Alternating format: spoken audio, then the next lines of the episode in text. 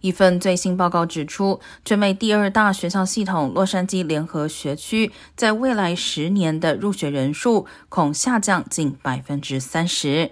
目前，幼儿园至十二年级的学生人数约为四十三万人，预计每年入学率将下滑百分之三点六。九年后，入学人数将降至三十万九千人。